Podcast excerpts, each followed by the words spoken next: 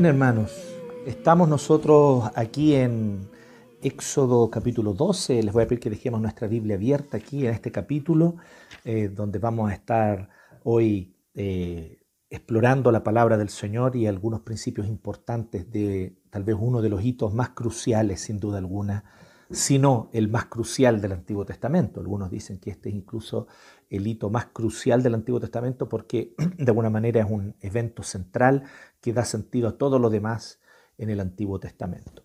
Eh, así que mantengamos nuestra Biblia abierta aquí en Éxodo 12. Eh, creo que nosotros algunos de ustedes han ido acompañando, ¿cierto?, con interés esta historia de amor entre esta joven esclava y el héroe justo, bueno y compasivo.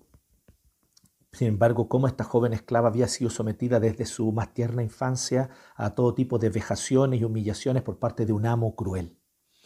Pues bien, eh, vimos la semana pasada que el amo cruel ha sido golpeado, humillado y ha quedado en evidencia que él no tenía el poder que decía tener. Este amo cruel, malvado, maligno, manipulador y abusador. Sin embargo, este amo cruel ha quedado en evidencia, ha quedado claramente humillado, porque se demostró que él no tenía poder. Él decía que podía controlar los vientos y el clima, que podía hacer que el sol brillara, que podía hacer que el río se inundara y que trajera abundancia para la tierra. Pero todo esto era falso y la joven esclava empezó a darse cuenta y abrir los ojos de que no eran más que palabras, trucos, manipulaciones, mentiras, y que una mentira tras otra habían literalmente cautivado la mente de esta joven esclava y ahora ella comienza a abrir los ojos a la verdad, una verdad incómoda, una verdad incómoda, porque a veces uno se acostumbra a habitar en la oscuridad de la mentira. A veces uno se acostumbra a habitar en la oscuridad de una vida vacía, sin propósito, de esclavitud mental, de esclavitud moral. Y esto es lo que ocurría con esta joven esclava.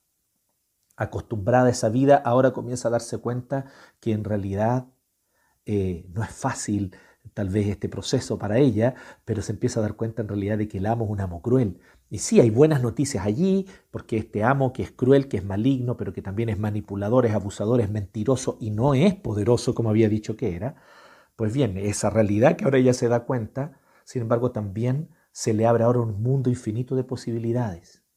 El héroe justo la viene a buscar y le ha estado enviando mensajes y le dice, y, la encuentra en el campo y furtivamente se le aparece y le dice palabras de amor y le dice, yo te voy a sacar de aquí, el amo cruel te va a libertar, el amo cruel te va a decir, ándate.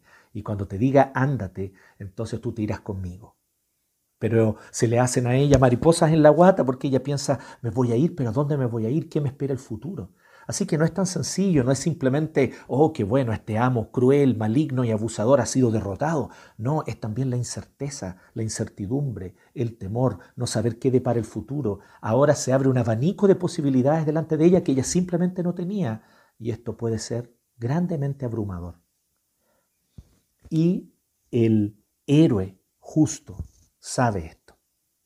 Así que el héroe justo se acerca a ella en uno de estos encuentros furtivos en el campo, se acerca a ella, se le aparece y le dice, esta noche tendrá la humillación definitiva de tu amo cruel.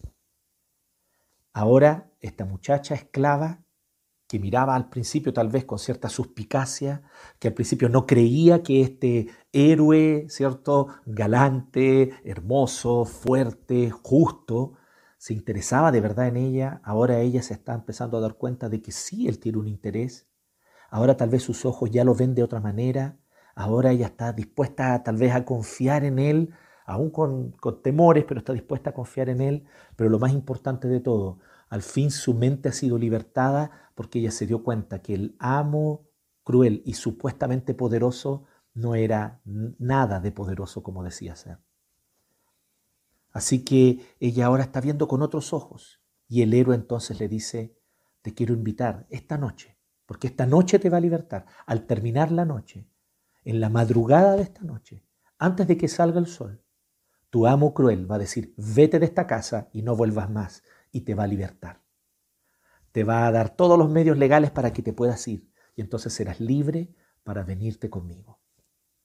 Así que este héroe justo, fuerte, compasivo, la invita entonces a que esa noche, bajo la luz de la luna, ellos puedan tener una cena, una cena juntos, una cena romántica.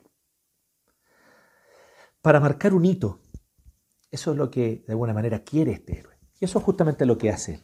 La invita y furtivamente va cuando ya está recién anocheciendo, cuando el sol está cayendo, y la va a buscar, la toma del brazo y furtivamente la lleva a un lugar lejos de la casa del amo probablemente, o en un rincón, ¿cierto?, del campo, donde hay hermosos árboles, donde tal vez ellos pueden poner una manta sobre la tierra, una manta sobre el pasto, y entonces él viene, pone esta mantita, la invita a sentarse y a ella nunca la han atendido. Y él la atiende y él viene y saca de una, de una bolsa, saca de un canasto algunas cosas para compartir. Probablemente saca un cordero, un trozo de cordero asado al fuego, saca algunas masitas de pan sin levadura, saca una jarrita con vino para que puedan compartir. Ella nerviosa, en la expectativa de no saber qué esperar, pero ella no pudo evitar, antes de que llegara el héroe, arreglarse un poco, tal vez peinarse, tal vez eh, ponerse una flor en el pelo. Ella sabe que esta es una noche especial y ella se está empezando a dar cuenta que sí puede ser amada, que sí hay alguien que la ama y que la vida no puede, no va a consistir solamente en un ciclo incesante de abusos y de miseria sino que sí hay alguien que la ama y la ama verdaderamente. Y él la atiende, le sirve el vino, tal vez en un vaso de greda, en una copa de greda que él trae allí en su canasta, se sienta con ella, es una cena sencilla, pero es una cena a través de la cual él quiere mostrarle todo su amor. Y entonces, este héroe, bajo la luz de la luna, en una noche tibia, sentados allí, el uno frente al otro, en esta mantita en el suelo, mientras comparten el cordero asado al fuego, mientras comparten un trozo de pan sin levadura, mientras comparten un poco del vino. Mientras están en ese contexto, él le dice a ella lo siguiente, yo quiero que hoy tú recuerdes esta noche por siempre, porque esta es la noche en la cual yo te liberté. Recuerda, esta noche yo te voy a volver a dejar a tus habitaciones allá donde tú vives como esclava, sí, pero ten tus cosas preparadas, porque antes del amanecer el amo cruel te va a echar y te va a dar toda la documentación para que te vayas y te va a decir, vete, ya no eres más mi esclava, eres libre, pero por favor ándate de aquí. Porque yo voy a traer una humillación definitiva contra él, que lo va a dejar total y absolutamente derrotado. Una humillación muy terrible, porque voy a pagarle con justicia y venganza de la manera como Él te trató a ti y ha tratado a otros. Así que la joven esclava, tal vez sin comprender todo lo que estaba ocurriendo, tal vez sin entender la profundidad de todo, pero ella le cree. Ahora su corazón es libre para creer y le cree al héroe justo. Y mientras comparten el pan, mientras comparten este, esta copa de vino, mientras están allí compartiendo esta cena bajo la luna en esta noche tibia y agradable, él entonces le dice palabras de amor y le dice, todos los años, tú y yo, en esta misma fecha, vamos a tener una cena igual que ahora. No solamente para recordar esta noche, sino porque yo quiero a través de esta cena poder dedicarme a ti yo quiero alimentarte, bendecirte, cuidarte, darte algo y prepararte algo rico que te haga sentir bien, que te haga sentir especial, porque tú eres especial para mí. Así que desde este día en adelante, siempre en esta misma fecha, vamos a poner una mantita igual que ahora y nos vamos a sentar juntos bajo la luz de la luna y vamos a juntos recordar la noche en la que fuiste liberada como esclava en la que pasaste a ser una mujer, con toda la dignidad que tú tienes, con toda la hermosura que Dios te dio y en la que pasaste a ser una mujer libre, para que así tú y yo pudiéramos juntos caminar en esta vida. Así que vamos a celebrar este día por todos los, por todos los años que vengan hacia adelante. Por todos los años que vengan hacia adelante vamos a estar juntos y vamos a celebrar este día. No solo para recordar, sino para yo literalmente entregarme a ti. Para que así yo me entregue con mis palabras, con mi amor, con mi ternura, sirviéndote algo que a ti te guste, preparándote algo que a ti no solamente te guste y te agrade, sino que también te haga bien. Así que esta es la invitación que le hace.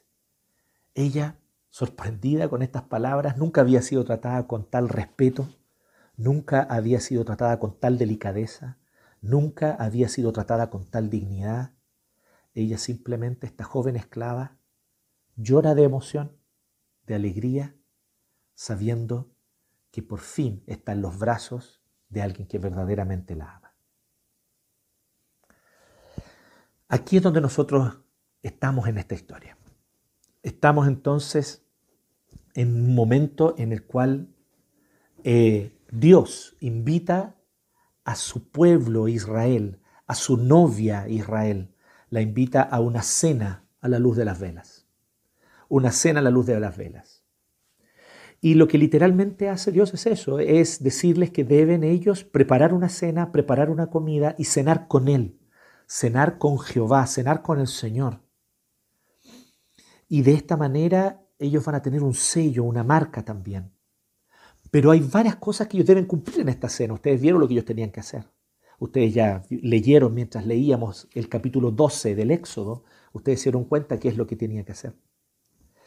Lo interesante en este capítulo 12 es que mientras yo lo estaba estudiando y mientras estaba viendo qué es lo que decía el texto, lo interesante en este texto, y ahora ya enfocando en el texto, ¿cierto? Dejemos la historia de la joven esclava por ahora en stand-by, ¿cierto?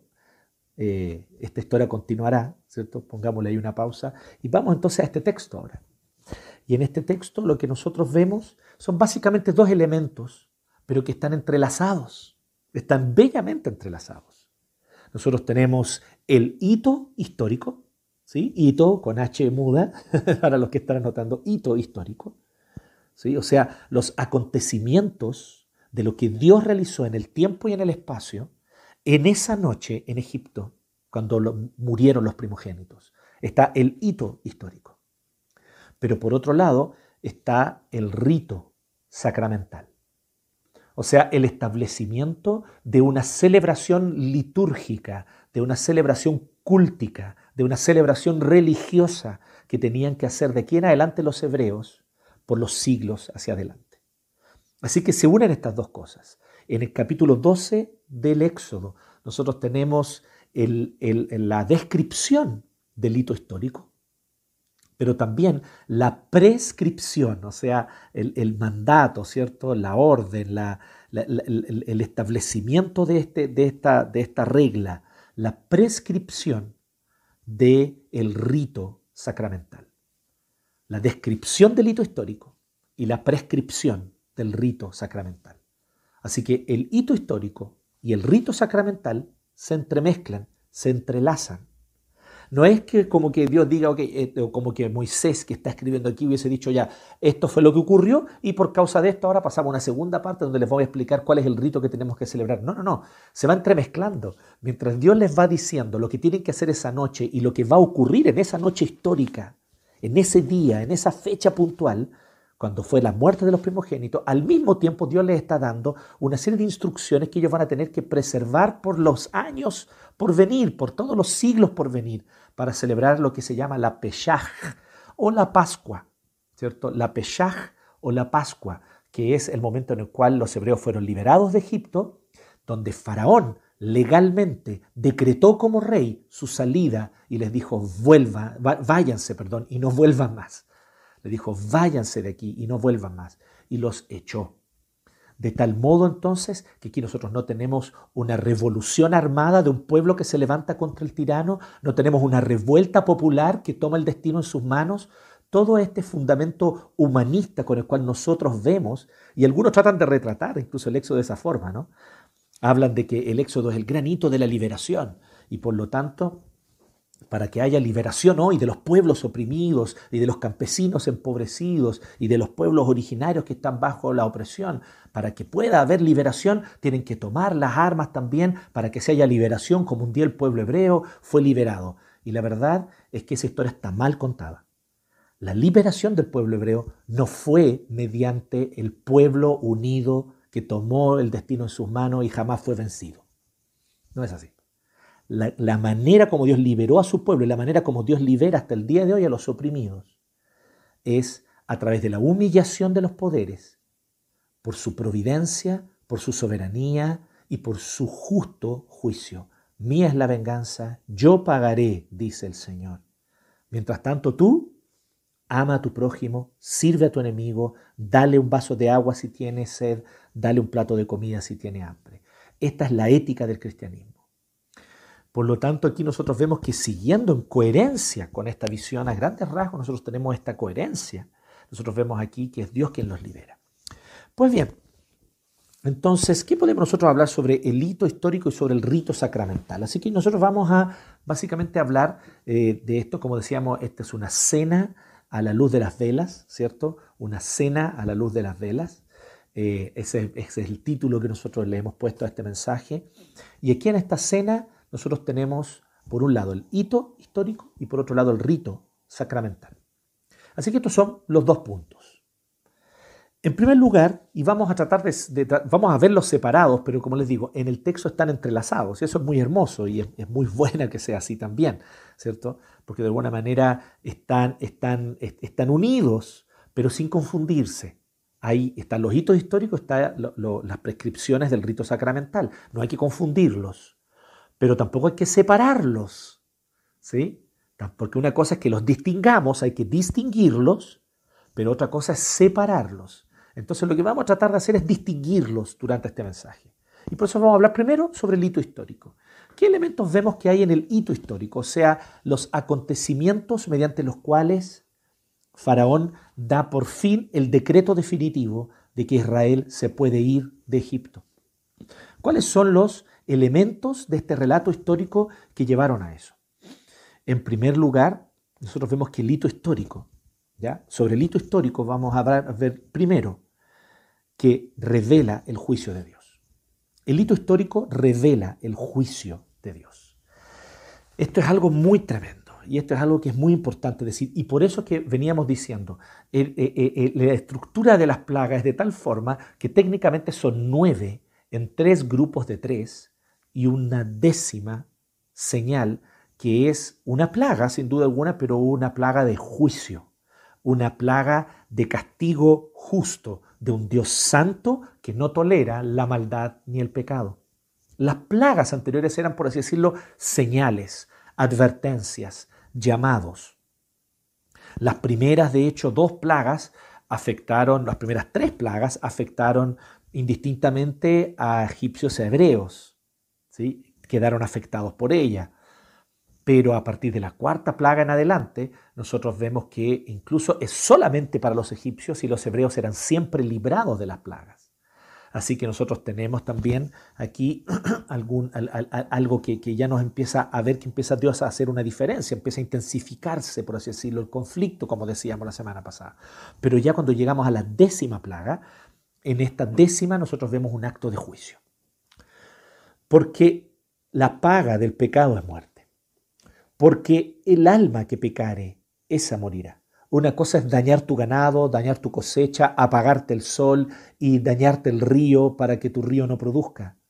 Pero otra cosa muy distinta es ejecutar directamente la pena de muerte, es decretar directamente el castigo de muerte. Eso es algo que Dios realiza, que el Señor hace y que el Señor lo hace de manera justa y perfecta. Pero para que sea justo y perfecto, entonces esta muerte no solo debe venir sobre las familias egipcias, debería también recaer sobre las familias hebreas. ¿Cómo entonces ahora no es solo una plaga, una señal, no es un montón de piojos, de langosta o una oscuridad? Ahora lo que Dios va a hacer es traer muerte directamente. Y los hebreos también son pecadores. Y las familias hebreas también merecen muerte. ¿Se fijan como aquí no hay una clase oprimida que es santificada? ¿Se fijan como aquí no hay una clase oprimida que es considerada santa, pura, sin mácula? No, ese discurso de lucha de clases anticristiano no está presente en la escritura. Aquí, hebreos y egipcios merecen que en sus casas muera el primogénito. Terrible. La muerte del primogénito nos hace ver cómo es el carácter justo de Dios y la visión que Dios tiene del ser humano como un ser esencialmente comunitario. El castigo de la muerte de los primogénitos es algo que, está, que es común en la Biblia o que por lo menos aparece en varias ocasiones. Y generalmente está asociado con la idea de que alguien ha pecado. Cuando alguien ha pecado, no solamente Dios ejecuta juicio de muerte sobre esa persona como responsabilidad individual en el esquema eh, liberal moderno del siglo XVIII, nosotros pensaríamos así, ¿no? Espérate, esa persona pecó, esa persona debe morir. Y, y ciertamente que en la Biblia hay grandes o varias secciones donde eso se muestra claramente. La persona que peca debe directamente morir. Pero hay otros contextos en los cuales la justicia de Dios se revela de una manera implacable y muchas veces incomprensible para nosotros. El pecado de alguien hace que Dios ejecute muerte sobre sus hijos, lo cual es aún peor que matar a la misma persona tal vez. Vemos el caso de David cuando peca gravemente y entonces Dios decreta la muerte de su hijo. Y de alguna manera, vimos un episodio hace varios mensajes atrás sobre Abraham, a quien Dios le dice que tiene que entregar a su hijo como sacrificio. Y no son pocos los autores eh, y, estudiosos bíblicos del Antiguo Testamento que dicen que hay aquí una pronunciación, un pronunciamiento de juicio de alguna manera que Dios le está diciendo a Abraham. Abraham, tú sabes que eres pecador, tú sabes que has pecado y por lo tanto tienes que entregarme a tu primogénito porque tu primogénito debe morir. Y de alguna manera Abraham, consciente de su propio pecado y pecaminosidad delante de un Dios santo, él en silencio y obediencia fue y llevó a Isaac al sacrificio. Así que no fue simplemente una prueba de su fe, sino también fue de alguna manera un reconocimiento de parte de Abraham de que había pecado. Aunque también con la fe de que Dios le había dicho que tendría descendencia en Isaac. Así que de alguna manera Dios iba a resolver este problema, pensó él. Bueno, en ese episodio ya lo vimos, ¿cierto? Varios mensajes atrás usted lo puede buscar. Pues bien, la idea de la muerte de los primogénitos tiene que ver con esto, con juicio. Juicio. Entonces veamos que esto es distinto. Esto no es un montón de langosta o un montón de piojos o de rana. Esto no es simplemente que el río está hecho sangre.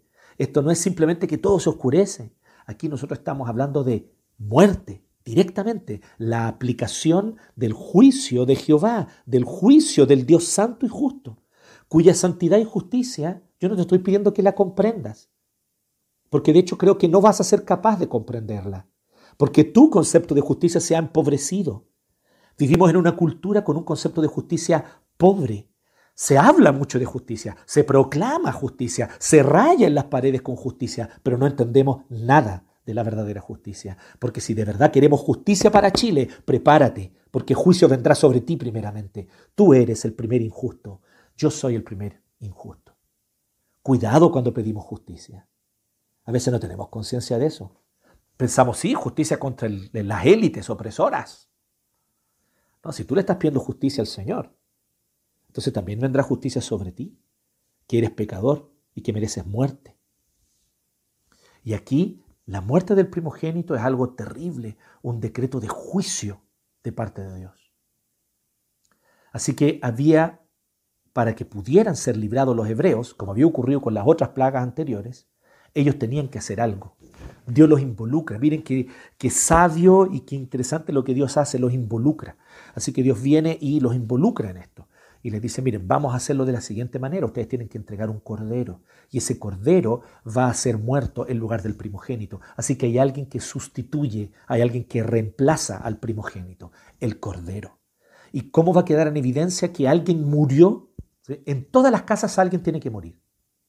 En las casas de los egipcios morirá el primogénito. En la casa de los hebreos, de los hebreos que obedezcan este mandato, y según entender el texto, todos los hebreos lo hicieron, al parecer por lo menos, en la casa de los hebreos va a morir un cordero. va a morir un animal, cuya sangre va a ser sustituto, cuya sangre derramada va a servir como sustitución. Así que se va a tomar esa sangre para que quede en evidencia, se va a pintar los marcos de las puertas por fuera y los dinteles de la puerta. Entonces va a quedar la puerta marcada con la sangre de un cordero. Entonces cuando el ángel de la muerte pase, porque tiene en, cada casa va a entrar y matar a alguien, pero donde él vea la señal de la sangre, él va a decir, aquí ya alguien murió y va a seguir de largo. O sea, lo que está ocurriendo esa noche es que Dios está trayendo juicio contra el pecado. No olvidemos que Faraón es el gran asesino de bebés, el gran asesino de niños. Es el Planet Parenthood de la antigüedad. Es la estructura de todas las clínicas de aborto personificada en una sola persona. El gran asesino de niños inocentes es Faraón. Antes de que tú lo mires con pena, con compasión, pensándose qué hizo él para merecer esto, él mandó a matar a los hijos varones de todas las esclavas hebreas. Así que lo que está ocurriendo aquí es que Dios decreta que traerá juicio. Así que lo primero que este hito histórico revela es que revela el juicio de Dios contra una humanidad pecadora. Y la evidencia de que Dios debía pasar por la casa de los hebreos también es que los hebreos tenían que proveerse de un cordero, prepararse, matar al cordero y marcar las puertas por fuera, para que así el ángel de la muerte pasara de largo. O sea, da a entender clarito el Señor que si no fuera por esa sangre del cordero derramada, el ángel de la muerte también entraría a esas casas hebreas y mataría al primogénito.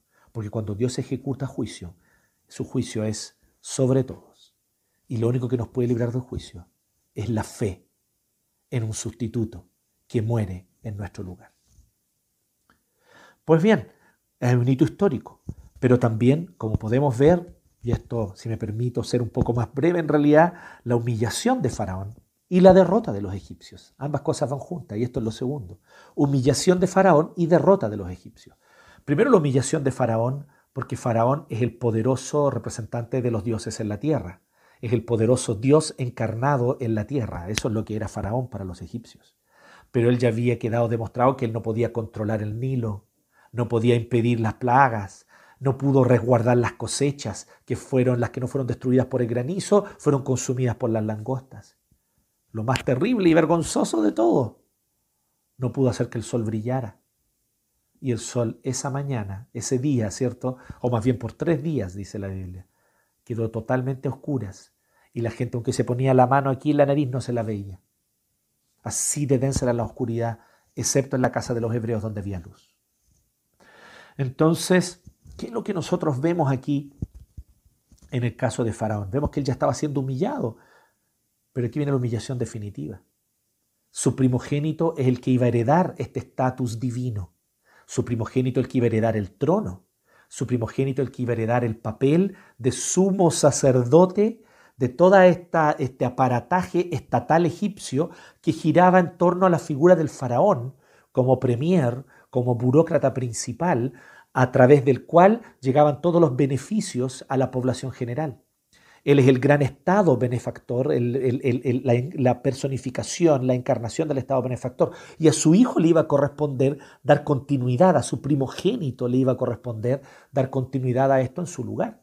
Así que pensemos aquí en que se veía alguien que era efectivamente poderoso, era Faraón, para no ser afectado por todas estas plagas, a pesar de que lo fue igual, pero además si el hijo de alguien iba a ser librado, era el hijo semidivino de Faraón y no fue librado.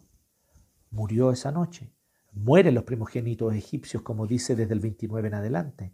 A medianoche el Señor hirió de muerte a todos los primogénitos egipcios, desde el primogénito del faraón en el trono hasta el primogénito del preso en la cárcel, así como a las primeras crías de todo el ganado. Todos en Egipto se levantaron esa noche lo mismo el faraón que sus funcionarios, y hubo grandes lamentos en el país. No había una sola casa egipcia donde no hubiera algún muerto. Todos los primogénitos muertos. Humillación de Faraón y derrota de los egipcios. ¿Qué hacen entonces los egipcios? los egipcios empiezan a entregar todo. Verso 36. El Señor hizo que los egipcios vieran con buenos ojos a los israelitas, así que les dieron todo lo que pedían. De este modo los israelitas despojaron por completo, despojaron en una palabra de guerra. Es cuando un ejército va, conquista un territorio, vence una ciudad y les arrebata entonces todos sus bienes. Aquí dice que ellos fueron despojados. Pero los hebreos no pelearon. Los hebreos no tomaron ni un arma. Los hebreos no se organizaron en escuadrones ni atacaron ninguno de los edificios institucionales del, imperio egipcio. No prendieron fuego a ninguna de, de las calles egipcias. Ellos simplemente confiaron en el Señor y esperaron. Y el Señor trajo juicio. Y cuando llegó el juicio, Dios los colmó de bienes y despojó a las élites poderosas de Egipto. Entonces, ¿qué es lo que nosotros vemos aquí? humillación de Faraón y derrota de los egipcios. Y finalmente, lo más obvio de todos, el hito histórico fue también y culminó en la liberación de los hebreos. En la liberación de los hebreos. Los hebreos fueron libertados, fueron liberados al fin. Y esto fue algo absolutamente sorprendente para lo cual ellos no estaban tal vez preparados. Pero miren lo que dice del 37 en adelante. Los israelitas partieron de Ramsés en dirección a Sucot, sin contar a las mujeres y a los niños. Eran unos 600 mil hombres de a pie. Aquí está contando solamente a los hombres en edad de guerra, o sea, de 20 años para arriba. Entonces, si hablamos de con los niños y las mujeres, una población de cerca de 2 millones, tal vez más. Con ellos salió también gente de toda la Haya y grandes manadas de ganado, tanto de ovejas como de vaca. Con la masa que sacaron de Egipto cocieron panes sin levadura, pues la masa aún no había fermentado. Eran sin levadura, pero como saben esto los expertos y los que hacen pan, saben que la masa leuda igual, sola naturalmente, y que la levadura es para apurar el proceso ¿no? de la fermentación. Y eh, entonces dice que la masa aún no había fermentado. Como los echaron de Egipto, no tuvieron tiempo de preparar comida. Se fueron así, se fueron con una mano adelante y otra atrás. Entonces, eh, eh, sí, van con riquezas, van con oro, van con plata, van con vestidos finos, pero eso no te sirve de mucho en un desierto, digamos. Eh, ellos simplemente se van, pero se van con su ganado y se van con sus cosas y se van entonces hacia el desierto. No alcanzaron a preparar comida excepto los panes sin levadura que Dios les había dado la orden que prepararan y ellos entonces los cocieron rápidamente, se los echaron, ¿cierto?, al hombro y se fueron. Los israelitas habían vivido 430 años en Egipto, dice el versículo 40. Precisamente el día en que se cumplían los 430 años, todos los escuadrones del Señor, y aquí de nuevo utiliza un lenguaje de guerra, los escuadrones del Señor salieron, pero es un lenguaje muy, muy paradojal. Es muy interesante que este, este, este, este lenguaje que utiliza aquí es el lenguaje como decía, de un escuadrón de guerra, pero ellos no pelearon nada. Ellos no se organizaron en escuadrones, ellos no se organizaron para atacar los edificios principales de las instituciones egipcias, ellos no se armaron ni fueron a la guerra, simplemente ellos salieron porque el Señor los libró. Aquella noche el Señor la pasó en vela para sacar de Egipto a los israelitas por eso también las generaciones futuras de israelitas deben pasar esa noche en vela en honor al Señor. Ven cómo entonces empieza a entrelazar la historia, el hito histórico con el rito sacramental. Así que el hito histórico, resumiendo, el hito histórico es por lo menos tres cosas o nos revela tres cosas. Primero, revela el juicio de Dios. En segundo lugar, revela la humillación del faraón y de la derrota de los egipcios. Y en tercer lugar, revela la liberación de los hebreos pero como rito sacramental. Como rito sacramental, ¿qué es lo que nos enseña este texto de Éxodo 12? ¿Qué es lo que nos muestra? Bueno, como rito sacramental, entonces, vuelvo a decir, está entrelazado, nosotros podemos distinguirlos, pero no separarlos. Pero sí distinguirlos, y si distinguimos el rito sacramental, vamos a ver algunas cosas. Primero que todo, lo más evidente y lo más obvio, la celebración de la Pascua, consiste básicamente en dos cosas. Consiste en preparar de noche, ¿cierto? Preparar un cordero que se debe separar unos días antes. En el día décimo hay que separarlo, o sea, habla de una preparación con cuidado de esto. seleccionar bien un cordero sin mancha, porque aquí hay un claro símbolo. La idea de un cordero perfecto, sin mancha y sin defecto, es porque tiene que ser un sustituto que tenga la perfección que mi primogénito no tiene, porque mi primogénito muy amado, muy querido será, pero mi primogénito no es perfecto. Entonces yo vengo y entrego un animalito perfecto como símbolo, como símbolo de sin defectos, es como símbolo de sin mancha, sin pecado. Evidentemente los animales no tienen pecado también porque no tienen cierto, eh, eh, eh, una aptitud o capacidad moral. Entonces, tomando a este animalito, era sacrificado, su sangre era sacada, tenían que pintar, ¿cierto? Los, marcos y los dinteles, la parte de arriba, dinteles de la puerta, ¿cierto? Dejar las puertas marcadas con sangre. Y entonces ellos debían coserlo al fuego por completo. Y es muy hermoso lo que dice, porque dice, si una familia es pequeña, entonces preparen un cordero y junten, inviten a la otra familia. O sea, de a dos, de a tres familias tal vez podían preparar un cordero y comerlo entre todos. Y deben hacerlo vestidos, con las maletas listas, por así decirlo, vestidos para viaje, ya con la chaqueta puesta, ¿cierto? Ceñido, ¿cierto? Eh, eh, con, la, con la ropa para viajar y de pie. Y deben comerlo apurado. Y panes sin levadura. Entonces, eh, deben cocinarlo, ¿cierto? Y luego de cocinarlo en el fuego, lo que tienen que hacer entonces, con hierbas amargas y con pan sin levadura. Y este pan sin levadura, y es donde viene la siguiente parte, es lo que ellos deben comer por los siguientes siete días.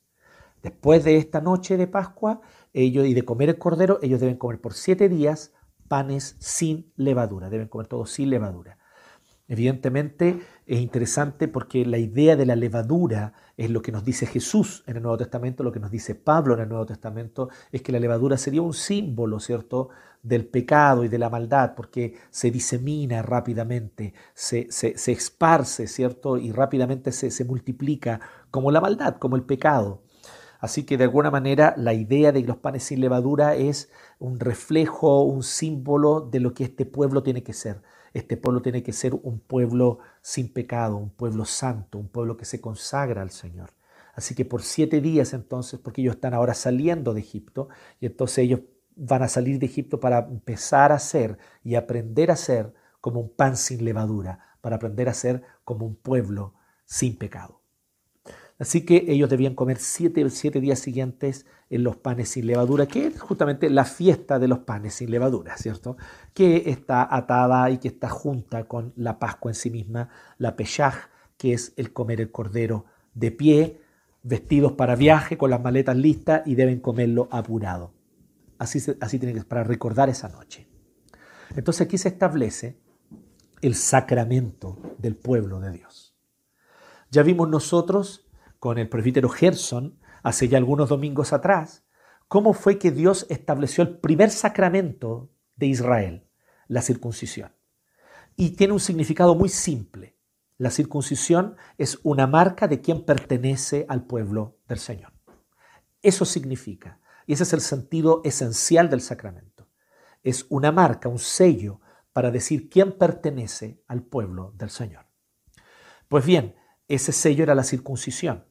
Por lo tanto, en una cultura fuertemente comunitaria, en una cultura donde las responsabilidades e identidades individuales no eran tan fuertemente establecidas como hoy día, ¿ya? Tenemos que entender eso.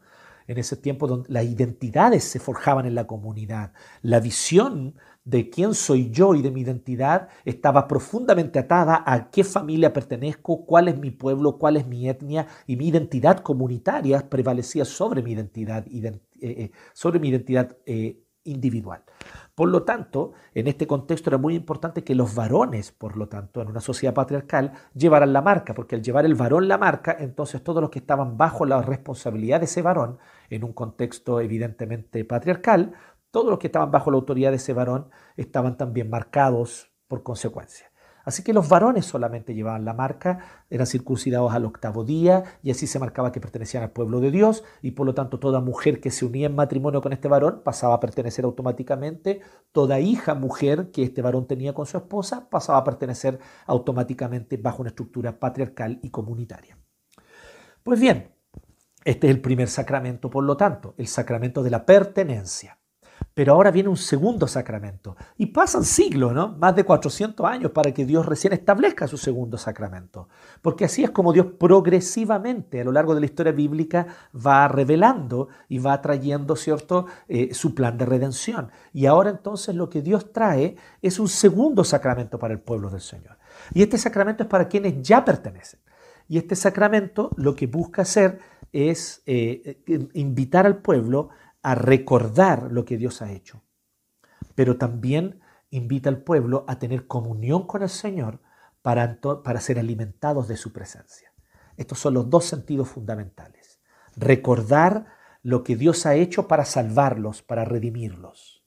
Y en ese recordatorio de lo que Dios ha hecho para salvarlos y redimirlos, ellos también son entonces invitados a ser alimentados de la presencia de Jehová, de la presencia del Señor, el cual se dona a sí mismo y se da a sí mismo para alimentar, cuidar y sustentar a su pueblo. La Pascua es decir, el Señor nos sustenta. El Señor no solo nos libró de la muerte, sino que el Señor nos proveyó de un medio para alimentarnos antes del largo viaje que teníamos en el desierto. Él nos alimentó, Él nos dio el sustento mediante un cordero cocinado al fuego con hierbas amargas. Así que como rito sacramental también vamos a destacar tres cosas. Como rito sacramental entonces, como rito, ya vimos como hito histórico, ¿cierto? Ahora veamos como rito sacramental también vamos a ver tres cosas. Como rito sacramental, en primer lugar, es esto, es un recordatorio de lo que Dios hizo, lo más obvio. Como rito sacramental, la Pascua es un recordatorio. De aquí hacia adelante, todos los años, ellos iban inevitablemente a recordar, incluso en la manera como iban a participar. Por eso es muy hermoso recordar la forma. La forma también ayuda muchísimo porque es como es como escenificar, es como poner en escena, es como actuar de alguna manera lo que ocurrió esa noche. Esa noche fue algo único, esa muerte de los primogénitos en Egipto, esa noche, sin duda alguna, de, de tristeza, de dolor, de oscuridad, pero entremezclada con la esperanza, con la libertad. Mientras salía el sol y amanecía, ellos estaban caminando por las calles, todos los hebreos cargando sus, eh, eh, sus pocas pilchas tal vez, ¿cierto? A cuestas con, alguna, con algún morral, llevando sus animalitos y se estaban yendo mientras el sol estaba saliendo. ellos recordaban eso. Y recordaron entonces que esa noche, con la ropa puesta para viaje, ceñidos, ¿cierto? Para viaje, con las maletas hechas ahí al lado, de pie, en una mesa, comieron de un cordero, comieron de los panes sin levadura. Y entonces se alimentaron y así ellos entonces después salieron. Entonces, inevitablemente todas las generaciones siguientes iban a recordar. Esta misma generación iba a recordarlo todos los años, cada vez que celebraba, se iban a acordar, inevitablemente empiezan a salir las historias en la mesa. ¿Se acuerdan cómo fue? ¿Se acuerdan de esto? Tal vez los más mayores empezaban a contar, a hablar y le hablaban a sus hijos y a sus nietos. Esta es la idea, recordar. Entonces, primeramente hay un recordatorio de lo que Dios hizo. Es un recordatorio de que Dios actúa en la historia. Sí, querido, no es solamente que Dios es eh, un ser abstracto en el que yo creo y que me ayuda a enfrentar las dificultades del día a día, la idea de un ser superior. Eh, no, no es eso, no es, no es meramente un tema existencial. Dios es el Dios verdadero, Él creó los cielos y la tierra y Él gobierna todos los acontecimientos del universo y de la historia. Y este Dios real interviene en la historia, este Dios real en el tiempo y en el espacio realiza sus grandes y poderosos hechos. Y este Dios real, este Dios verdadero, se manifestó en Egipto, humillando a Faraón, derrotando a los egipcios y libertando a los hebreos. Y ellos van a recordar este hecho histórico, real, no mito, no algo ocurrido en un Olimpo, no algo ocurrido en, en, los cielos, en una batalla cósmica, en las lunas de Saturno. No, no, no. Aquí nosotros estamos hablando de hechos reales, históricos, ocurridos aquí, en el tiempo, en el espacio, en la historia humana. Alguien preguntaba, ¿hay registro de esto en los anales de los egipcios? Y la respuesta es muy sencilla eso si tú eres faraón, si tú eres autoridad egipcia, y todo lo que se escribe en las paredes, todo lo que se marca en los jeroglíficos, todo lo que se pone en las tablillas, es lo que tú ordenas, ¿Tú querrías que una derrota, una humillación como esta quedara en la historia? ¿Tú querrías que una derrota, una humillación como esta quedara marcada ahí en, en las paredes de los templos? ¿O más bien tratarías de ignorar esto? Esto fue un mal rato, estos fueron los peores meses que hemos vivido en la historia de nuestro imperio. Olvidémoslo y partamos de cero. Pues bien, hay que pensar esto, hay que, hay que considerarlo. ¿sí? Eh, lo que sí la historia y los anales de la historia egipcia nos hablan de un faraón que quiso imponer en el contexto egipcio el monoteísmo. Eh, el papá de Tutankamón, ya no recuerdo cómo se llamaba el faraón. Pues bien, lo interesante de esto es que algunos dicen que tal vez este faraón fue una o dos generaciones después de este acontecimiento y que tal vez él haya o escuchado de este relato o él haya visto esto siendo todavía muy pequeño y él haya dicho, los dioses egipcios quedaron humillados. Mejor creamos en un solo Dios. Y a su propia manera, muy pagana, pero trató de establecer un monoteísmo, ¿cierto? Entonces algunos dicen que tal vez por ahí uno podría ver un poquito cuál habría sido la fecha eh, dentro de la cronología que, las ciencias históricas han llevado hasta ahora. Si bien incluso esa misma cronología no hay un consenso absoluto sobre ella, ya que no es tan fácil de determinar la cronología de, de los antiguos imperios. ¿Bien? Pues bien, el punto es que hay un recordatorio de lo que Dios hizo en la historia. Como rito sacramental, ellos tenían que todos los, todos los años recordar esto y esto les daba identidad. Esto les daba identidad. Imagínense todo un pueblo el mismo día, la misma noche, recordando los mismos hechos. Esto provee una identidad, provee un lazo y ellos entonces dicen, somos un pueblo, tenemos una identidad, y entonces, cuando dos judíos se encuentran, ¿cierto?, sentados en el metro, y entonces viene uno y, empieza a conversar, y entonces dice, ¿y tú de dónde eres? Yo soy, y tú, sí, ah, yo soy judío, ¿en serio? Ah, yo también. Sí, claro, oye, sí, y probablemente estoy inventando yo aquí, ¿no? Pero entonces dice, oye, qué interesante, y entre las cosas que los unen, hay varias, pero una de ellas, evidentemente y central, es la peyaj, y empezar a recordar cómo sus distintos eh, eh, eh, cómo sus distintos, en sus distintos contextos, cada uno de ellos ha celebrado la Pascua con su familia, han comido el cordero con estas hierbas amargas, han comido este pan sin levadura. Entonces, esto les provee una identidad como rito sacramental que se repite de aquí hacia adelante. En segundo lugar, como rito sacramental es un tiempo de comunión con Dios. Es un tiempo de comunión con el Señor. Y este tiempo de comunión con el Señor es muy claro, porque ellos aquí no solamente ellos se sientan a comer o, tal vez comen de pie, como decíamos, pero ellos no solamente se reúnen alrededor de la mesa a comer, sino que ellos también lo que hacen es comer aquello que Dios les proveyó como sustituto para que sus hijos primogénitos no murieran. Entonces ellos de alguna manera están alimentándose de la provisión que Dios les dio de salvación. Porque este mismo cordero es la sangre de él, marcada en la puerta, la que hace que el primogénito de, su, de esa casa no muera. Así que cuando ellos están comiendo el cordero, ellos están comiendo la, provisión que Dios entregó para librar de la muerte a esa casa. Entonces literalmente ellos participan de eso. Ni, hablar con respecto a lo que significa comer. Desde la antigüedad se ha entendido claramente y se ha entendido de forma clara que nosotros comemos y lo que comemos de alguna manera configura lo que somos. Esto de distintas maneras se ha demostrado. Los nutricionistas, ¿cierto? los neurocientíficos también, la neurociencia ha demostrado varias cosas ahí con respecto a lo que comemos, ¿cierto? Y, los enlaces neuronales, ¿cierto? En fin, o sea, realmente de muchos sentidos lo que comemos configura lo que somos. Porque al comer asimilamos algo, al comer algo lo asimilamos y entonces esta asimilación pasa a ser parte nuestra, pasa a ser parte nuestra. Así que esto es un tiempo de comunión, de una comunión, si me permiten la palabra, no se asusten con ella, pero de una comunión mística.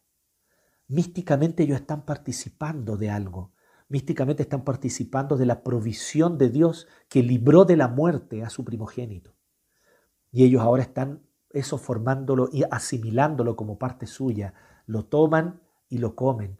Y al comerlo eso pasa a ser parte de ellos. Ellos tenían conciencia de esto, de lo profundamente espiritual que es esta comida, del profundo contexto de comunión mística que hay unos con otros primeramente, pero también con Jehová, con el Señor, que les ha provisto de su presencia en esa mesa. En tercer lugar, el tercer elemento de este rito sacramental es que está reservado solo a los que ya pertenecen al pueblo y por lo tanto los que ya tienen el sello. Y es lo que dice en la parte final. Dice, estas son las normas para la Pascua desde el, desde el versículo 43 hacia adelante. dice, ningún extranjero podrá participar de ella. Podrán participar de ella todos los esclavos que hayas comprado siempre y cuando los hayas circuncidado. Ningún residente temporal ni trabajador a sueldo podrá participar de ella. La Pascua deberá comerse en casa y de allí no se sacará ni un solo pedazo de carne, tampoco se le quebrará ningún hueso al animal sacrificado. Todo esto tiene un sentido porque se va a cumplir más adelante en el Nuevo Testamento. Toda la comunidad de Israel debe celebrar la Pascua. Pero mire lo que dice, si ningún extranjero podrá participar, pero viene en 48. Todo extranjero que viva entre ustedes, o sea, que sea parte de la comunidad, no un visitante, que sea parte de la comunidad y quiera celebrar la Pascua del Señor, deberá primero circuncidar a todos los varones de su familia y solo entonces podrá participar. O sea, resumiendo, y esta es la idea al final del 48, ningún incircunciso podrá participar de ella. O sea, la idea es, hay que estar circuncidado. Más allá de si se es extranjero o no, si étnicamente eres hebreo o no. Pero si tú habitas entre el pueblo hebreo, siendo un extranjero, y te circuncida y circuncidabas a tu familia, entonces tú podías participar de este sacramento de la Pascua porque ya habías participado del primer sacramento, el sacramento de la pertenencia al pueblo del Señor. Entonces, ¿cómo pertenecemos al pueblo de Jehová? ¿Cómo llevamos la marca de que pertenecemos al pueblo de Jehová? Circuncisión. En el Antiguo Testamento era así. Y entonces, ¿y cómo ahora nosotros llevamos el sello de que somos una comunidad que Dios unió por sus grandes y poderosos actos de redención en la historia? La Pascua. Y entonces, ¿qué ocurre en la Pascua? Somos alimentados con la provisión del mismo Jehová, con la presencia de Jehová que está en medio nuestro y que proveyó este cordero para que su sangre librara de la muerte a mi primogénito. Y es así como entonces yo participo de esto, lo como, lo, ¿cierto? lo digiero y, y, pasa a ser parte de mí. Y de esa manera entonces yo me estoy alimentando de la misma presencia del Señor, de la misma bondad, misericordia y provisión de Jehová. Entonces, este es el sentido, por eso está reservado solo a los que ya fueron sellados, solo a los que ya recibieron el sello de la circuncisión. Así que como rito sacramental tiene estas tres características. ¿Qué podemos entonces nosotros ver y concluir claramente con respecto a esto? En primer lugar, ustedes saben, en primer lugar, nosotros sabemos, ¿cierto? Y la, gran pregunta es cómo este, eh, eh, qué es lo que el autor quiso transmitir. Pues bien, el autor quiso transmitir cómo se originó y las razones por las cuales debe celebrar la Pascua el pueblo hebreo. Cómo se originó la Pascua judía y por qué los judíos deben y debían celebrarlo durante todo el Antiguo Testamento. Era deber del pueblo de Dios celebrar esto hasta la venida del Mesías, hasta la venida de Cristo, que es el cumplimiento de este sacramento. Entonces, ¿y cómo se encaja esto dentro de la gran historia de Dios? ¿Cómo se encaja esto dentro de la gran historia de Dios? Que es la segunda pregunta. Esto se encaja dentro de la gran historia de Dios, mostrándonos que Dios ejecuta grandes actos y poderosos actos de salvación. Pero que en estos poderosos actos de salvación está también su poderoso e implacable juicio. Para Dios la misericordia no es sin juicio. Para Dios la gracia no es sin juicio. Dios no es que haga vista gorda a los pecados para poder perdonarte. Dios tiene que proveer un medio para hacerte pagar esos pecados y para que esos pecados sean saldados porque Él es justo. Y como un Dios justo, Él no puede simplemente hacer vista gorda al crimen, a la maldad, al pecado. ¿Quién de nosotros querría que un juez hiciera vista gorda a los crímenes evidentes de alguien? ¿No es un tema que ha vuelto a salir en discusión a raíz de todo el tema de Ámbar, por ejemplo? Un triste episodio de nuestra historia nacional reciente, donde todos nosotros con profundo dolor, especialmente, yo creo que todos, ¿ah? pero especialmente tal vez los que somos papás de niñas, tal vez, eh, sentimos una identificación con esto. Y decimos, ¿dónde estuvo el juez que hizo vista gorda? ¿Cómo es posible que la jueza haya determinado esto? Haya... Y ahí empiezan todos los tipos de discusión y aprovechamientos políticos de lado y lado, que ya los conocemos. Pero aquí yo no estoy hablando del tema político, de responsabilizar políticamente a nadie, es una discusión mezquina que honestamente para mí no tiene mayor relevancia. Pero sí yo quiero pensar en esto, en que necesitamos jueces que sean justos. Pero cuando hablamos de Dios estamos hablando del juez justo. Él no va a revelar su gracia y su misericordia, pasando por alto su justicia y su juicio. Así que Dios determina su juicio y su justicia, trae juicio y justicia, porque es la única manera de castigar a Egipto, que mató a miles y miles de bebés, estrangulándolos apenas habían salido del vientre o ahogándolos en el río. Y ahora entonces, Faraón, los egipcios, deben pagar. Pero si Dios va a traer juicio, los hebreos no son un pueblo puro, pulcro, sin mancha, de blancas palomitas que no merezcan, no merezcan juicio. ¿no? no hay justo ni un uno. Así que Dios trae sus grandes actos de salvación y de redención y de misericordia y de gracia, pero sin negar su poderosa justicia, juicio y santidad, porque Él es un Dios santo. No, no solo santo, Él es santo, santo, santo. Es tan santo que no basta con decirlo una vez, la Biblia lo repite tres veces para enfatizar la tremenda santidad de Dios que va más allá de lo que podemos siquiera imaginar. Y ante un Dios así de santo, merecemos muerte. Y aquí es donde respondemos la tercera pregunta. Entonces, ¿cómo revela Jesucristo? ¿Cómo este episodio revela Jesucristo? Y revela a Jesucristo, como ustedes se pueden dar cuenta, y ustedes mismos empezaron a ver de manera maravillosa a lo largo de todo este relato. Primero en que Dios provee un cordero, un cordero que muere para que no muera el primogénito, que merecía morir porque esa familia era pecadora. En una familia de pecadores, el primogénito merece morir. Dios libra al primogénito de la muerte porque entrega un sustituto. Este sustituto es perfecto, es sin mancha, es sin defecto, como Jesucristo, sin pecado, sin defecto, sin mancha. Este cordero derrama su sangre, como Jesucristo. Y así como los marcos y los dinteles de madera de esas puertas quedaron marcados con la sangre del cordero, así también entonces el madero de la cruz quedó manchado ese madero astilloso. No, no es una crucecita pulida, limpia y pulcra, ni un Jesús colgado con un par de gotitas de sangre que le salen de las manos y de los pies.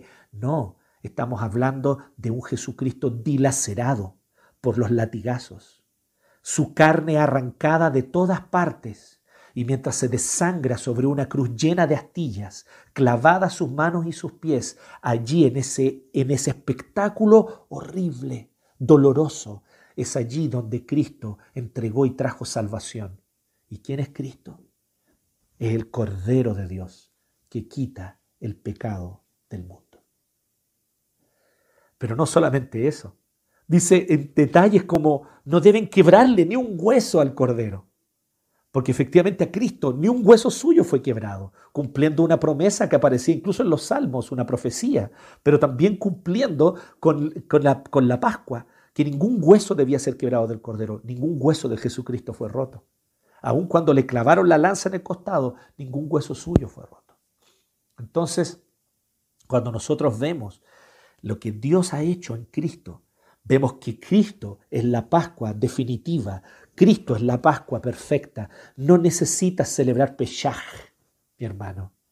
Cuando tú celebras Pesaj, cuando comunidades evangélicas hacen celebración de la Pesaj al estilo judío y ponen sus candelabros de siete velas y hacen sus panes tensados sin levadura y celebran, lo que están haciendo es menospreciando a Cristo. Cristo ya vino, Él ya derramó la sangre, Cristo es el Cordero definitivo y Él derramó su sangre una vez y para siempre. Ya no hay sangre de Cordero que se necesite más. Ya no ¿Quieres preparar un asadito de Semana Santa para compartir con tu familia? Hazlo porque te gusta el asado, pero no para celebrar Pesaj.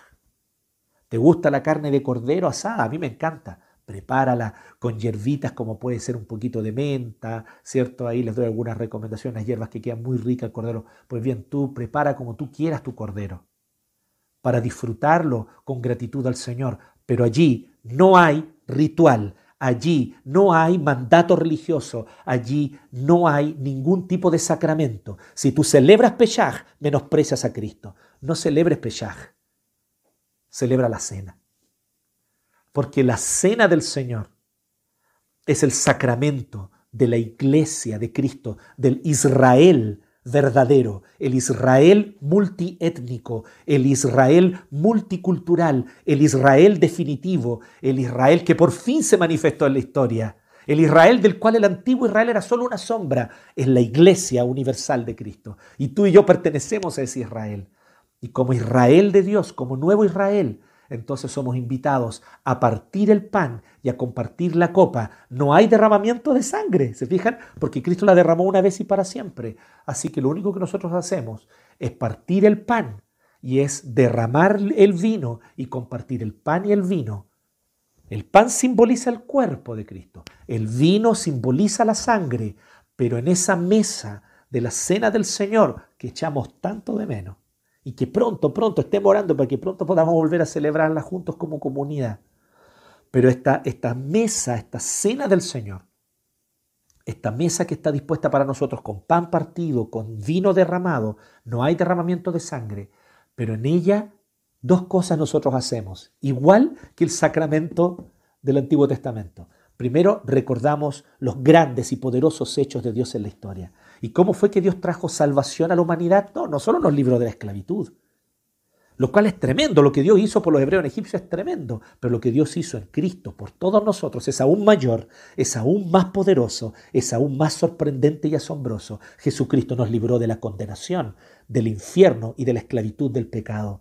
Jesucristo nos libró de la esclavitud del pecado cuando Él murió en la cruz por nosotros. Y esto es un hecho real, histórico. No ocurrió en un plano espiritual distante, no, en el tiempo y en el espacio, cuando había un César en Roma, cuando había un Poncio Pilato en la provincia de Judea, cuando había un Herodes que era rey, y en esos contextos que claramente la historia y la arqueología confirman, hubo un hombre de Nazaret llamado Jesús, el cual había nacido en Belén, el cual era hijo de un carpintero, y Jesús de Nazaret es el Mesías esperado, es el Cristo verdadero, y todo aquel que ha creído que Jesús es el Mesías es del pueblo de Dios, es injertado en la vid, es injertado en el olivo, es parte del pueblo, pertenece al verdadero y definitivo Israel. ¿Y qué pasó con el que no creyó? Muy judío será, Mucha barba tendrá y trencita y mucha equipa usará y muchos rituales judíos seguirá, pero si no cree que Jesús es el Mesías, ese hombre, esa mujer, ellos no son pueblos de Dios, fueron arrancados de la,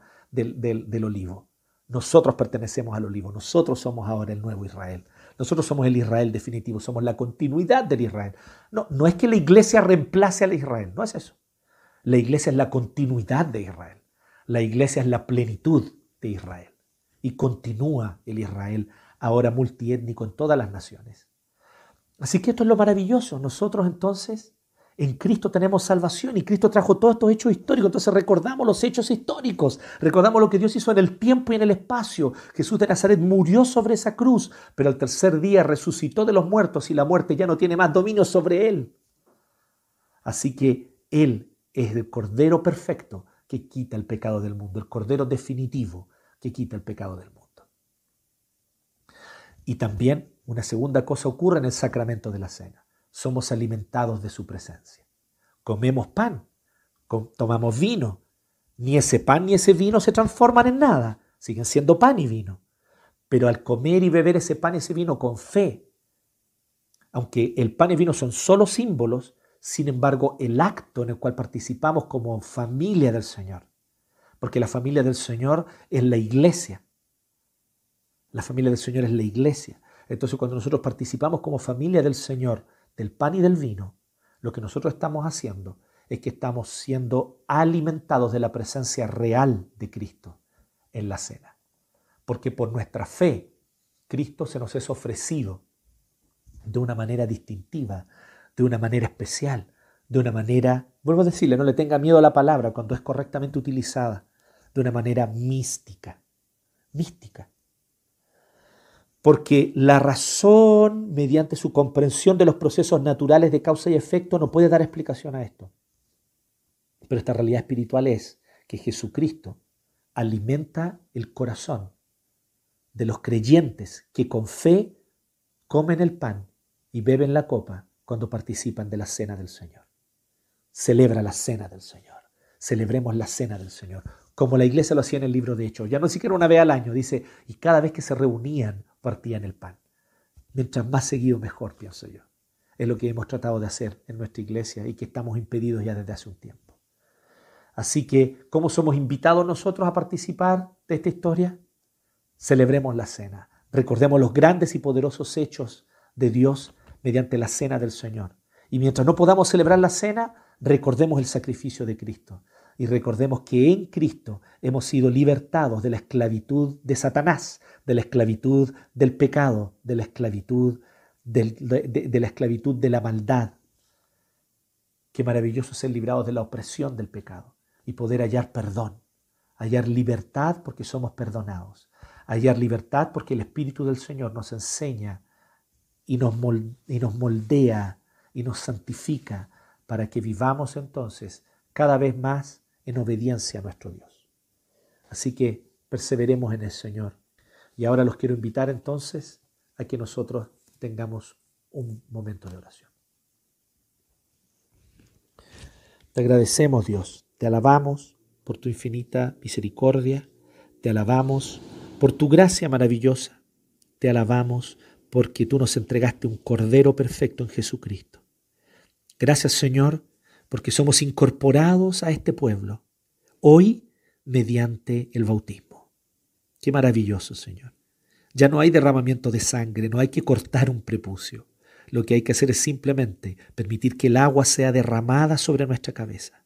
Y tanto varones como mujeres, tanto libres como esclavos, tanto bárbaros como civilizados, no importa de qué cultura, de qué etnia o de qué lengua, pero todo el que cree en Jesucristo recibe este bautismo. Y esta agua que no solamente se derrama como señal sobre la cabeza, sino el agua del Espíritu Santo que sella y nos dice que pertenecemos al pueblo del Señor. Pero también, Señor, participamos de este otro maravilloso sacramento, del pan partido, del vino derramado, y somos nosotros entonces alimentados de manera real por tu presencia que es real en la cena. Gracias Dios. Por eso nos acercamos con temor y temblor a la mesa del Señor. Por eso nos acercamos con temor y temblor a participar del pan y de la copa.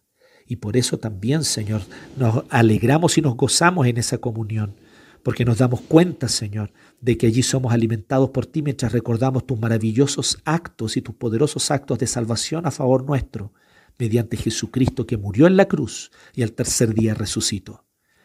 Gracias, Señor. Gracias por tu inmensa salvación. Gracias por tu gloriosa salvación.